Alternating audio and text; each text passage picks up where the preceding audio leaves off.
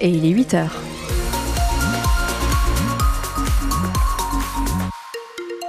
Oh, que c'est grisou Oui, mais un petit peu de jaune quand même dans ce gris, notamment pour ce matin, nous dit Météo France, un peu plus de grisaille dans le sud-manche et surtout dans l'après-midi, ça va se généraliser dans tout le département, avec aussi quelques gouttes de pluie tant qu'à faire, et aussi du vent, des rafales de vent jusqu'à 65 km heure dans la continuité d'hier. De la douceur, 8 à 10 degrés, 10 à Barfleur pour l'instant, au Pieux, Cherbourg et dans l'après-midi jusqu'à 13 degrés. Vos infos de 8 heures avec Pierre Coquelin, c'est un projet de fusion qui fait l'effet d'une bombe. La refonte de la sûreté nucléaire en France. Le texte est présenté ce matin au Conseil des ministres. Il prévoit de fusionner deux entités, le gendarme des centrales, la SN, l'autorité de sûreté nucléaire, et de l'autre, l'expert, la police scientifique, l'IRSN, Institut de radioprotection et de sûreté nucléaire. D'ailleurs, le site de l'IRSN à Cherbourg compte une vingtaine de salariés. Ils sont appelés à la grève aujourd'hui. Pour les syndicats, il y a un risque sur l'indépendance de la sûreté nucléaire dans notre pays, un jeu dangereux selon le représentant manchois de l'association environnementale Greenpeace, Yannick Rousselet. Dans le monde aujourd'hui, tout le monde envie le système de, de sûreté de manière dont c'est fait en France. C'est-à-dire l'idée de dual, c'est-à-dire on a d'un côté l'autorité de sûreté, de l'autre on a un expert qui est l'IRSN. C'est quelque chose qui fonctionne faut reconnaître de manière euh, positive, euh, qu'il fonctionne bien. Aujourd'hui, euh, le gouvernement veut casser finalement un outil qui fonctionne bien. Donc nous, en tant qu'associatif, on est absolument opposé au fait qu'il y ait la disparition de cette entité IRSN qui fait le travail d'expertise. Le risque, c'est que l'IRSN perde de son indépendance potentiellement si elle est sous le giron de, de la SN le fait d'avoir euh, d'un côté euh, l'expert, de l'autre la décision, et en particulier dans le domaine de la recherche, faisait qu'il y avait une véritable euh, indépendance dans le travail et qui demain peut être compromise par cela. D'ailleurs, le gouvernement s'en cache pas.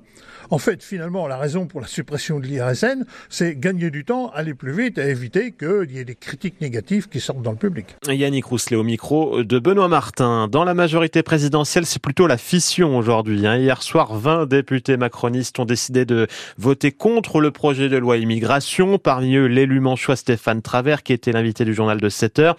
Il a pris sa décision en conscience et ne souhaitait pas mêler sa voix à celle du Rassemblement national.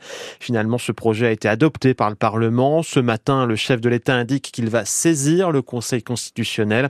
Emmanuel Macron, qui sera aussi l'invité de nos confrères de l'émission C'est à vous sur France 5 ce soir. Ils sont soupçonnés d'avoir dérobé une trentaine de vélos haut de gamme en août 2022 dans un magasin de cycle de Coutances. Selon nos confrères de West France, trois Moldaves ont été interpellés il y a une semaine en région parisienne. Les malfaiteurs auraient sévi dans dix départements, dont la Manche. Les vélos étaient revendus via un site hébergé en Russie. Le préjudice s'élèverait à 300 000 euros au total. Ils ont été placés, euh, ces malfaiteurs, sous contrôle judiciaire dans l'attente de leur procès prévu le 15 avril prochain à Rennes. Une collision entre deux voitures hier soir, peu avant 19h. C'était à Tessy-Bocage, dans le Saint-Lois. Les secours ont pris en charge quatre blessés légers, dont une petite fille de, de 8 ans.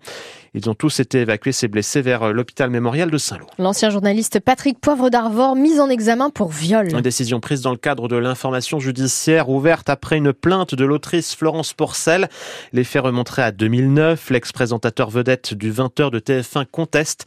C'est la première mise en examen de PPDA accusée euh, par une vingtaine de femmes de viol et d'agression sexuelle. Un projet de crématorium au menu du conseil municipal de Saint-Lô hier soir. Les élus travaillent sur ce dossier depuis deux ans. Pour le moment, il y a deux sites dans le département, à Brie, près de Cherbourg, depuis 2007. Et puis un autre crématorium à Villedieu-les-Poils, dans le sud-Manche, depuis 2014. L'idée, c'est de mieux mailler le territoire manchois, car Jacqueline Fardel, les besoins sont là. Oui, parce qu'aujourd'hui, les délais peuvent être longs, très longs, jusqu'à 10 jours au printemps dernier, par exemple, et les trajets aussi peuvent être importants. L'implantation d'un établissement à Saint-Lô permettrait donc à toutes les familles manchoises d'être à moins d'une heure d'un crématorium. Selon l'étude, entre 500 et 800 crémations par an pourraient être réalisées à Saint-Lô, entre 2 et 4 cérémonies par jour. Le sujet est sensible, on l'a vu, avec le projet du crématorium d'Agneau lancé en 2005, jamais abouti, notamment en raison d'une forte position des habitants.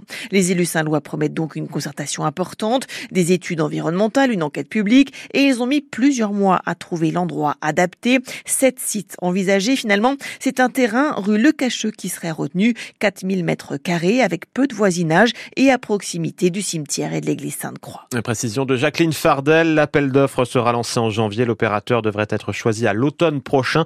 L'autorisation préfectorale est espérée fin 2025 et une ouverture de ce crématorium conservatorium courant 2027. C'est une expérimentation qui sera menée dans 1000 établissements de maternelle et de primaire en janvier. Et c'est une information France Bleu Cotentin ce matin. Sept écoles manchoises vont mettre en place des cours d'empathie après les vacances de Noël.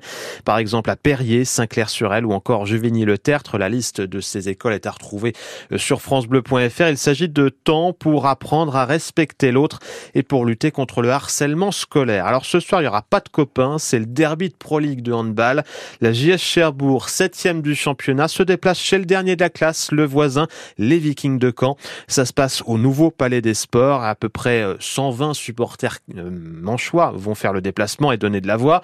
Pour sept joueurs de l'effectif, à l'image du gardien Nicolas Gauthier, ce derby, ce sera une première. Il y a vraiment une effervescence avec la LNH qui a fait un gros teaser, avec euh, tout le monde qui nous en parle et tout ça. Il y a une saveur particulière. Après, peu importe euh, que ce soit un derby ou pas, ça reste un match à gagner. Pression particulière ou une saveur particulière? Bah, Pour le moment, moi, je le ressens pas en termes de pression. Quand on est sportif, je pense que c'est des matchs comme ça qu'on aime jouer parce qu'il y a du monde, il y a plein de choses qui se passent autour là, et c'est pour ça qu'on fait du sport. Parce que si on vivait pas ces émotions-là, on ferait pas de sport. Donc, euh, pour moi, c'est pas forcément une pression en plus, c'est vraiment une effervescence. Parce que quand en fait, il vous fait pas peur? Bah, sur le papier euh, ils sont derrière nous. Après, il faut se méfier parce que quand on regarde euh, à la vidéo, en fait, euh, eh ben, ils ont quand même une belle équipe. C'est peut-être pas leur place ici, donc il faut faire attention. Et nous, on sait qu'on est une équipe. si on n'est pas à 100%, on peut se faire peur, donc il faut faire attention. Il faut rester très vigilant, je pense. Le gardien de la JS Cherbourg, Nicolas Gauthier, avec Katia Lautrou, quand Cherbourg 15e journée de Pro League, ce sera à vivre sur France Bleu Cotentin ce soir, soirée hand, dès 20h. Le coup d'envoi de la rencontre est à 20h30. Et puis les footballeurs du Stade Malherbe de Caen terminent l'année sur un score nul et vierge 0-0 hier soir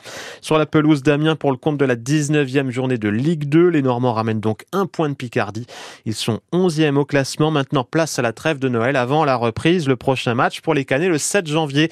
Et ce sera là aussi un derby au Havre pour les 32e de finale de la Coupe de France.